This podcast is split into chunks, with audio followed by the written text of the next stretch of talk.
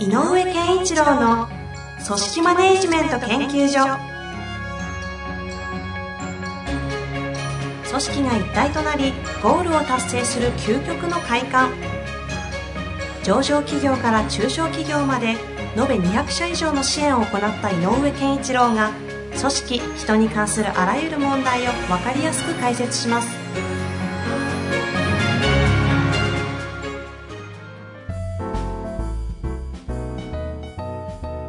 こんにちは、遠藤和樹です。井上健一郎の組織マネジメント研究所。井上先生、本日もよろしくお願いいたします。よろしくお願いします。さあ、今日も質問が来ておりますので、はい。早速、はい、ご紹介したいと思いますよ。いきます。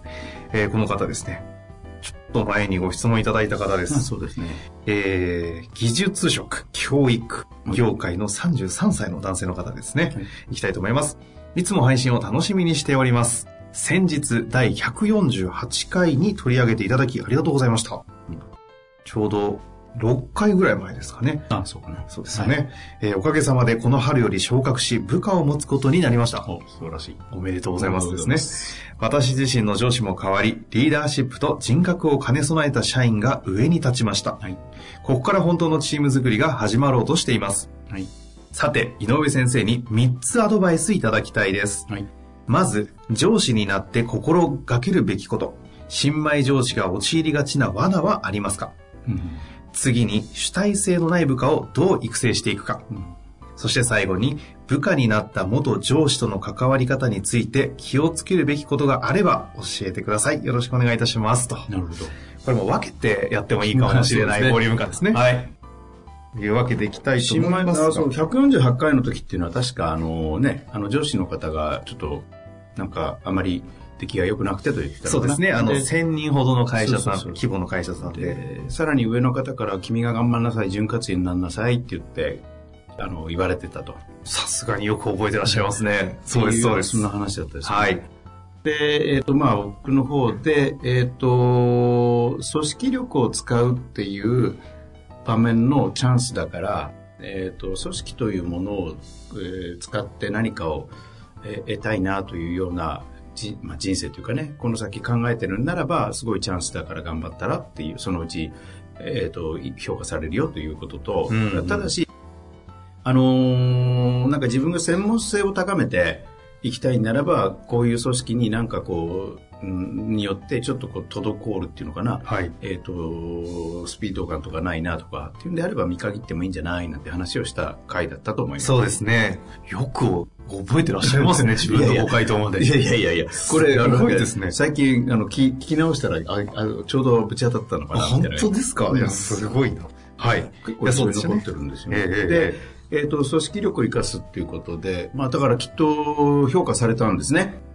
そうですよねで、えっ、と、りゅ上司、えっ、と、昇格したと。で、その上司のダメだったっていうような感じの社員、上司の方がし部下になってるってことですか？ね。はでここはちょっと結構きついところかもしれないですね。えで、えっ、と、上にもリちょっとリーダーシップのある上司が来てくれた。ですねまた素晴らしいですね。あ。人格も備えていると。ね、人格も備えてる。で、えっ、と、い一番目の質問で、新米上司が、えっ、と、気をつけなければいけないこと、ねということなんですが、えっ、と、まずは、あのー、えっ、と、すべてがコントロールできるわけではないので、うん。人、相手が人、で、部下もそうだし、えっ、と、マネージメントするときに気をつけなきゃいけないのは、業務の進行とか業務の遂行ということをマネージメントするんだけど、もう一個は、人心掌握、人の気持ちを、どう捉えるかというか、はいえっ、と、やっぱり同じチームならば、あの、一体感を持つためにも、やっぱり人の気持ちっていうのをこう掌握する力が必要ですよね。えいうこと。で、えっ、と、多分、あの、しえっ、と、新しく始めると、業務の流れの滞りみたいなのが気になって、なかなか人心掌握というよりも、なんでやらないんだろうとか、なんでできないんだろうかっていうような、その、で、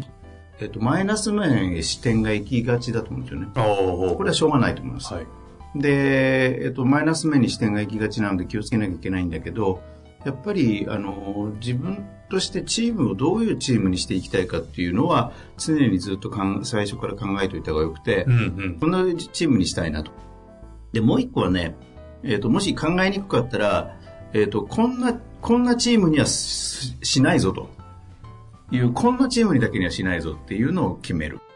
うんでね、うんそこで2番目の問題にちょっとかかってきちゃうんだけど、はいこの後でもそれは触れますが、えっ、と、主体性のうんない部下、主体性のある部下に育てるためにどうしたらいいだろうか、いう疑問、あの、部分があって、うんうん。で、えーっと、まあ、元ダメだって言ってた上司も自分の部下になっちゃったっていうことで言えば、やっぱりこのマイナスを背負ってる感覚があるんだと思うんですよね。うんうん。あの、バッとやったけど、んなんかこう、今一つ、もうちょっと、みんな、みんなバシバシと、一人一人が全部自立して、主体性を持って、えーキビキビした動きをしてほしいと。で、これを理想のチームとしちゃダメなんですよ。そうなればいいんだけど、まあ理なんか理想じゃないですかと思いましたがそうそうだけど理想のチームという、えー、と自分が、えーこういうチームにしようっていうのを、はいえー、と描くのは、えーとね、どういみんなにこうなってほしいっていうのは相手のことなのであ自分はなのね自分はこのチームの中でどうしていこうかっていうことの方の焦点があった方がいい。まあ確かに周りの方がどうなってほしいですとコントロール外みたいな感じになってきます。それとか期待もしくは、えー、と多責になってしまうので、えええやっぱりこう自分がこのチームでをどうしたいかどんなチームになるっていうのはそれは描いてもいいんだけどそのために自分はすることしないことを思い描いてほし。いでえっ、とあのそこの中に入れてほしいのは必ず入れといてほしいのははい。全ての答えを先に出しちゃダメですよっていうことだけ覚えておいてほしい具体的に言う。だから何かをこう物事をやろうとはい言った時に、こうしなさいっていう、その詳細具体のやり方まで答えを持って全部を言ってしまうとかこれってどうしたらいいんだろうねって問いかけたとしてもうんうんってよくわかりませんとかって言ったらいやだったらこうした方がいいよっていう答えを先に提示するあ答えをとにかく言う言うとかこうみんなが会議してるとどうもまとまりが悪いじゃあこうしようと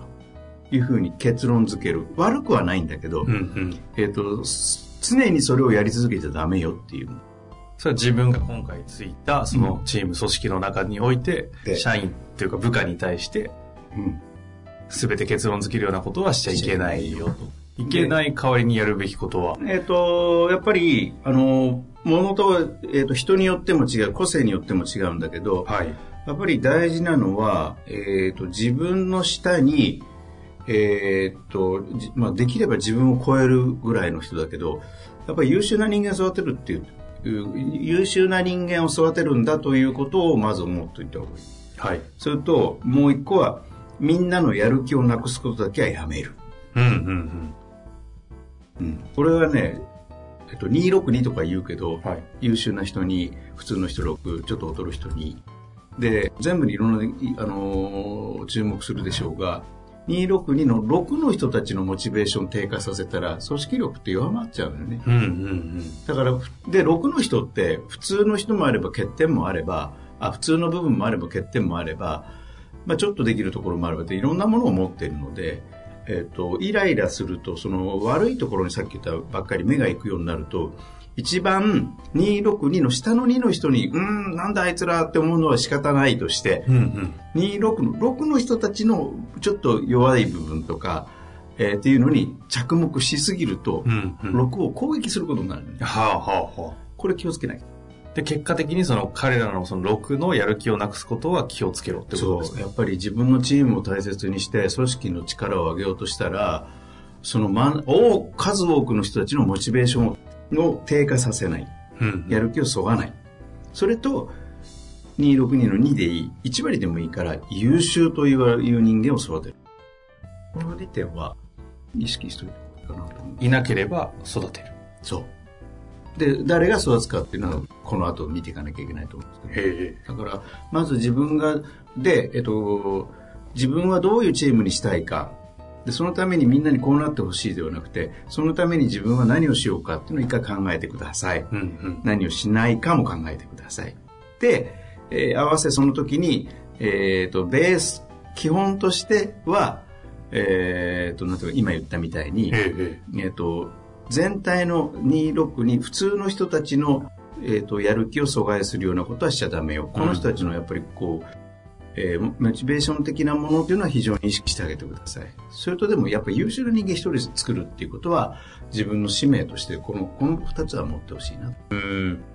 これ262のうちの6のやる気を阻害させることを気をつけるっていう言い方をして、うん、こう彼らのモチベーションを高めるという言い方をあえてしないのはこれ、あえてだったりするんですか？えっ、ー、と、あえてというか、えっ、ー、と、モチベーションの高めるっていうのは、えっ、ー、と、それ人によっても違うし、はい、で阻害は結構共通してる。うんうん、否定だから。基本にあるのは。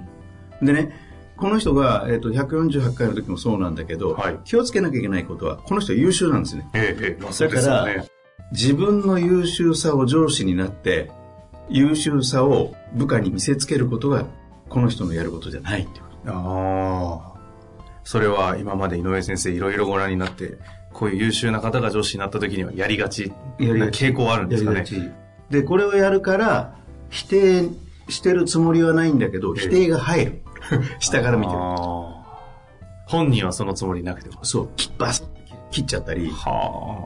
するので、それは違うだろうって一刀両断切っちゃったりするので、気をつけないと、その、いけないですね。うん、だからやっぱり自分の優秀さを、えー、自分は優秀でこの方優秀だからいいんだけど、その優秀さは何に使うかっていうと、えー、チーム運営はそうだけど、もう一本、上の段、なんていうのかな、レイヤーっていうのかな、上の視点を持つという。うんうん、だから、もっとより、こう、全体感、会社全体感の戦略的思考を持つみたいなことの方へ、優秀さを使った方がで、部下を、部下に対しては、あの、極端な話、ごめん、バカだから分からないぐらいの状態でいいと。うんうんじゃご自身のプレイヤーとしての優秀さとか、その能力、高さ、スペックの高さを、こう、出すことによって活躍するフェーズをもう次に行って。そう。逆にこれは何をするんですか？その上のレイヤーでっていうのは。上のレイヤーっていうのは、やっぱり、あの、全体感、より広い視野を持つってことだから、うんうん、自分たちのチームはこれをやってるではなくて、これはこの会社全体の中のここだよねとか、とか、もっと言うと、えーと、自分の部下にすごく目がいくかもしれないけど、うんうん、部門をある意味の部署の責任者としてリーダーに立ったんなら他部署ともっとコミュニケーションを取るとか、えー、そのあの自分のこうその得意なえー、なんていうのスキルとか。能力とか。能力。そういうものを本当に他部署とこうコネクトしていくために使う。場合によって社外。で部門には、えっと、元部上司もいるので、えっと、部門はみんな頼むな、やってくれよっていうのは言っていいけど、こうやんなさい、ああやんなさいってすごいあの、ミクロに入んない方がいい。はあ。で、結果としてその6のやる気をな阻害するようなことはやめろという表現だったんですよね。まあ、要するに、はい。えー、なんていうのかな、自分の思う通りにコントロールしようとするんではなくて、うんうん、えっ、ー、と、自分の、もちろんオーダー、リクエストを出していいと思うんですよ。こういうことをしよう。今回こういう課題に取り組むので、みんなでこれは高い成果に向かおう。これはいい。はい。で、えっ、ー、と、みんなを導くために、あの、我々は大切にすべきはこと、こういうことだとかってやればいいんだけど、うんうん、一番最初、えっ、ー、と、えー、そういうリーダーのあり方としては、よくは僕が言う、旗を立てる方向性を決めるということと、みんなの活活力を生み出すっていう、この2大テーマがやっぱりあるので、あとまあ生産性を高めるっていうのがあるんだけど、うんうん、この3大テーマやんなきゃいけないんだけど、この方が聞いている、最初のうちどうしたらいいんですかっていうことで言うと、えっ、ー、と、勢い生産性を高めるとかの方に行っちゃうんだよね。どうしても業務を見ると。で、上からも言われるし、君とこの部署はこうだよねって言われるし、求められるし、成果を。だからそういう方にあの行きがちなんだけど、やっぱりこう人に向かうっていう、うん、ことのためには、やっぱり一旦、えっ、ー、と、緩くするという意味ではなくて、えー、ある意味こうど一人一人がどんな動きをするのかとか個性を把握するとかっていう時間も必要だし、うんうん、なんね、だから否定しない、うん、一人一人をまず否定しないっていうことから始めないといけないのかなと思うんですよね。で、あ、この人は分かってくれると部下が思う、分かろうとしてくれるか、うん、っていうことが一番最初に、えーと、さっき言った阻害要因を一番取り除くためには、あ、この人は私を分かろうとしてくれてはいると。うん。部下が感じたら、それが一番スタートなので。で、その上で、えっ、と、どういう方針を決め、どんなスローガンを立てとかってね、細かく、よりリーダーシップ的なものっていうのを発揮しなきゃいけないんだけど、最初のうちはとにかく一人一人が、一人一人を理解するっていうことをまず努める。だから、それが6の人たちのモチベーションを下げない。うん。やり方の第一段階っていうことになるし、えっと、自分の優秀さをむより使うのはもう部署内だけではなくて他部署全体の代表者として他とコネクトするようなパイプを作るようなことを最初にしておくと、うん。うん。えっと、いろんなことがあの多面的に展開できる。次の段階次のステップに行けるのでなるほどですね。あの、せっかくね、いい質問いただいて、まだ質問に答えられてない部分も3つポイントがあったので、あと2つあるので、はいまあせっかくですからね、次回取り扱いじゃないと思うんですけど、はい最後にちょっと1つだけ、はい今のお話の中で、この方が、その、旗を立てるとか、生産性を高めるとかいう方に行く前に、ちゃんと理解をしてあげると。はいそのために、はいこの方が、この今のタイミングで具体的に何かできることがあるとすれば、なんかどんなことが？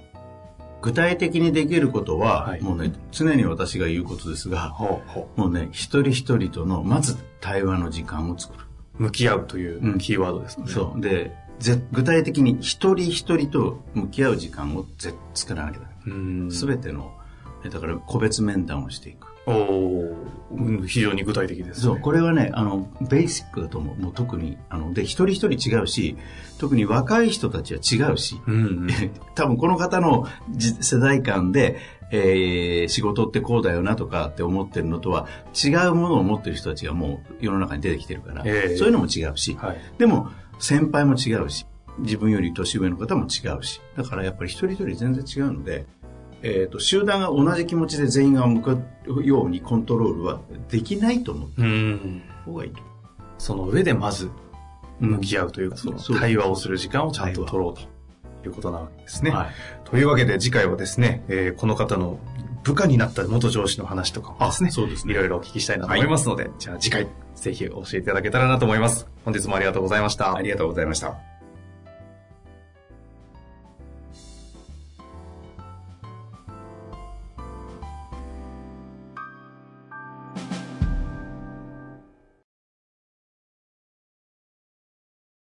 本日の番組はいかがでしたか？番組では井上健一郎への質問を受け付けております。ウェブ検索で人事明快と入力し、検索結果に出てくるオフィシャルウェブサイトにアクセス。その中のポッドキャストのバナーから質問フォームにご入力ください。また、オフィシャルウェブサイトでは無料メルマガや無料動画も配信中です。ぜひ遊びに来てくださいね。